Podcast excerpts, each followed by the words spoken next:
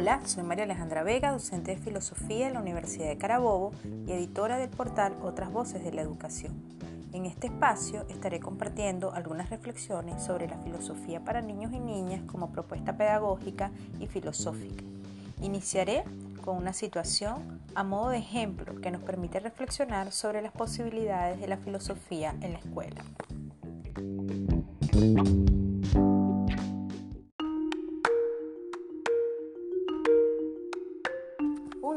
Cuatro años y un adulto apoyados en la baranda de una piscina miran su imagen reflejada en el agua.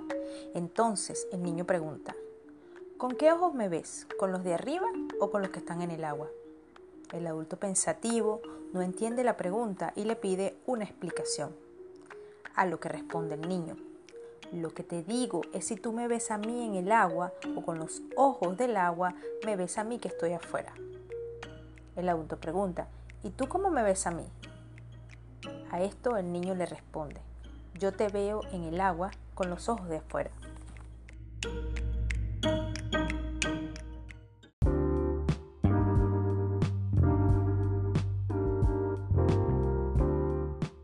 ¿Alguna vez has estado en una situación como esta?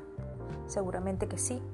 En nuestra infancia o estando en contacto con niños y niñas hemos vivido algo que nos descoloca al que no sabemos cómo responder.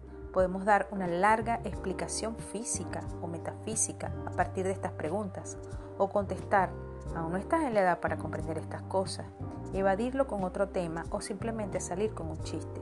Pero lo que sí es cierto es que en circunstancias como estas podemos ver que entre la filosofía y los niños y las niñas no hay un abismo porque el asombro, la curiosidad, el cuestionamiento, la búsqueda de sentido, la reflexión y la creación de conceptos son puestos en práctica tanto por niños como por filósofos.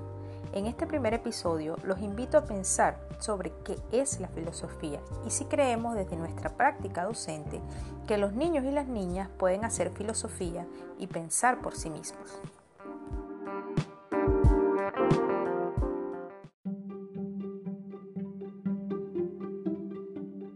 De la idea que la filosofía es el amor a la sabiduría, es el afán por saber, una interrupción de lo cotidiano en la que nos asombran cosas que nos llevan a detenernos a problematizar.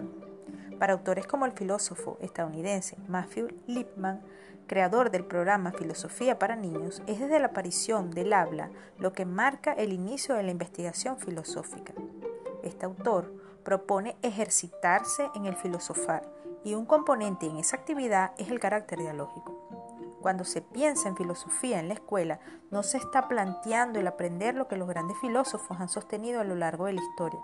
Se está proponiendo que participen nuestros estudiantes en una actividad dialógica, que filosofen, que puedan plantear en modo filosófico sus propios problemas. Entonces nos preguntamos, ¿puede la filosofía atender esa curiosidad innata de los niños y niñas?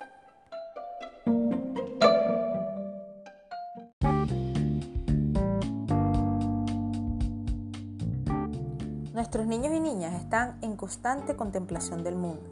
Siempre quieren saber el propósito de todo, el origen de las cosas y los misterios presentes. Tienen una necesidad de comprensión de la totalidad, por eso buscan respuestas totales. Ese sentido del asombro, de maravillarse ante la realidad, como cuando empiezan a preguntar ¿por qué?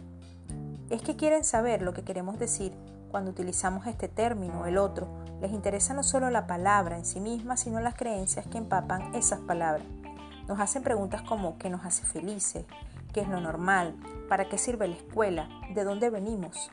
¿Por qué se acaba la vida? ¿Por qué hay personas buenas y malas? Una vez nacidos, niños y niñas viven o son testigos de situaciones muy duras, como la hambruna, la esclavitud, el trabajo forzado, la prostitución, los malos tratos, el luto, los bombardeos, las peleas, sobre todo entre padres, el divorcio, y precisamente para afrontar los problemas disponen del aprendizaje de la reflexión, que permite abordar una vivencia existencial transformando las situaciones que se deben encarar en un objeto de pensamiento. Filosofía para niños es una propuesta educativa que brinda a los niños y niñas instrumentos adecuados para dar respuesta a determinadas circunstancias que se encuentran en el contexto en el que se están desenvolviendo o viviendo.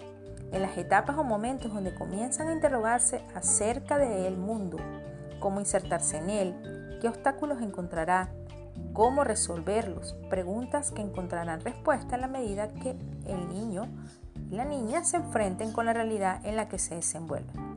Para Lippmann, es vital la práctica filosófica en la escuela, porque solo de este modo se puede formar personas capaces de implicarse en la construcción de sociedades democráticas y así construir un mundo mejor.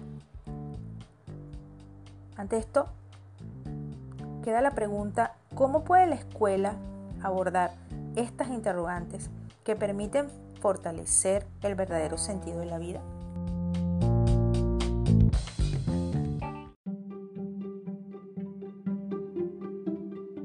Tal como lo expresa Rubiano en su libro El espejo de la cultura escolar, en la cotidianidad de la escuela son muy pocos los contenidos significativos que se abordan.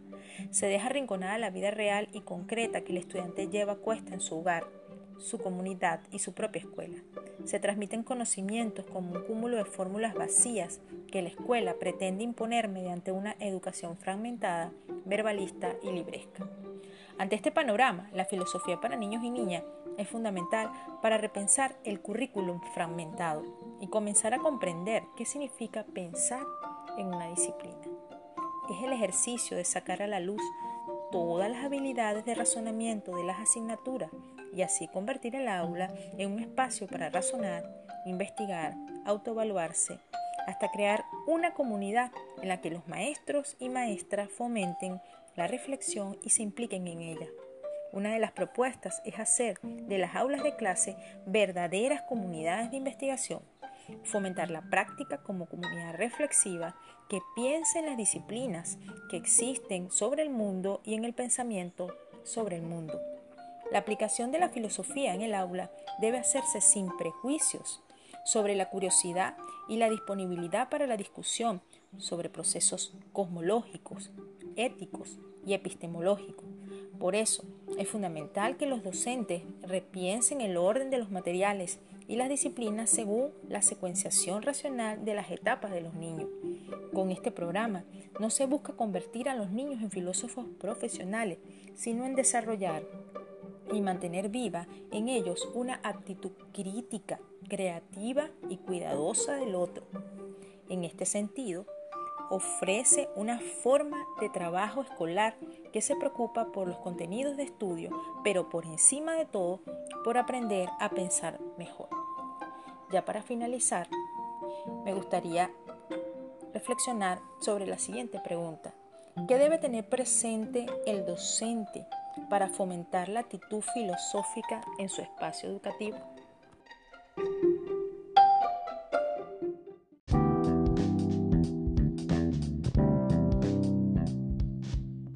El docente debe retomar un método en el que aprenda en comunidad, un espacio en el que se recobren los sentidos del aprender de sí mismo y de la realidad. En este episodio proponemos el método mayéutico o dialéctico como camino racional en el que la habilidad de las interrogaciones cultivadas por el maestro y la maestra hace encontrar en el estudiante lo que ellos mismos tienen en el espíritu, dando a la luz su propio conocimiento. Desde el preguntar bien se descubre la verdad que está dormida en la mente de cada persona. Se aproxima la razón que existe por sí misma. Es una guía para llevar el pensamiento tal como lo expresó Sócrates. Es el emerger a la luz la verdad que se produce en la razón humana. Yo no sé nada y soy estéril y te estoy sirviendo de partera, le dice Sócrates a su estudiante Teteto. Continuando, le comenta, por eso hago también encantamientos para que des a luz tu idea. El docente debe reflexionar sobre cómo conduce su pensamiento, la manera como forma su razón.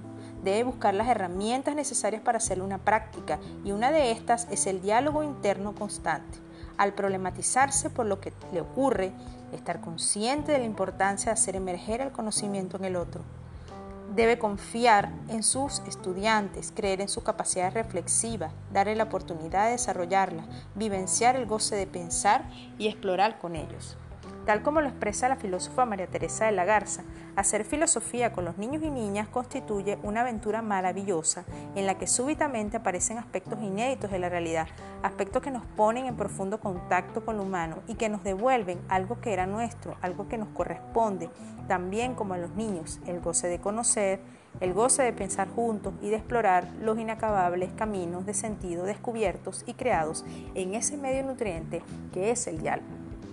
Hasta el próximo episodio, los invito a escuchar con detenimiento las interrogantes de nuestros niños y niñas y, ¿por qué no?, darnos un espacio para escuchar nuestro diálogo interno.